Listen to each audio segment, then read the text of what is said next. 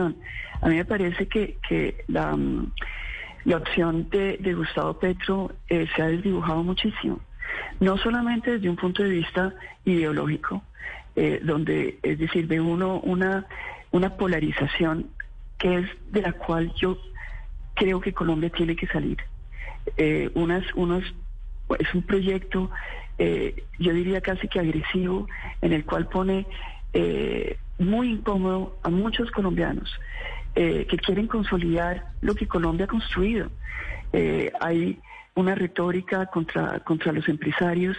Colombia no puede salir adelante castigando a los empresarios, por ejemplo. Es decir, esto son eh, una, una política también que, que yo no comparto a nivel de, del medio ambiente, porque obviamente pues nosotros queremos sacar a, Colombia adelante, ponerle la revolución del tercer milenio, pero no lo podemos hacer con, con, una, con una posición de cero crecimiento.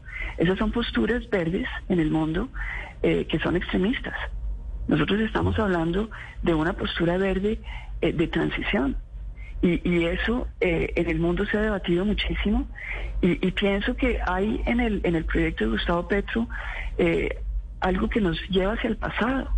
Es decir, con, con, con, con esa visión de que eh, una vez que se está en el gobierno se espichan unos botones y se arreglan muchas cosas y eso no es así.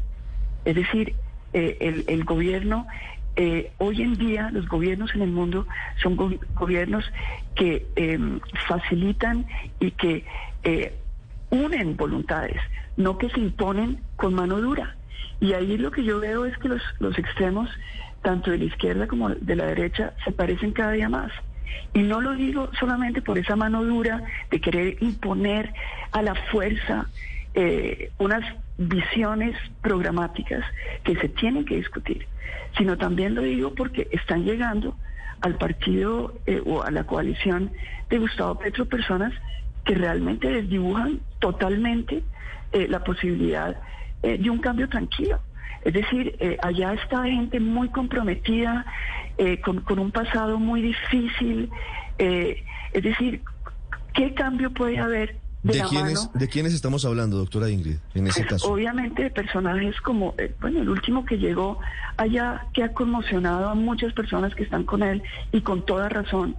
Estoy hablando, por ejemplo, de la reacción valiente y valerosa de, de, de Margarita Rosa, de Francia Márquez, de Iván Cepeda, que obviamente están indignados con la llegada eh, de Luis Pérez a, la coalición eh, de, Petro, porque porque porque es eh, es decir es que es es decir no todo vale. Y uno no puede aliarse es decir uno no puede venderle el alma al diablo para llegar a la presidencia.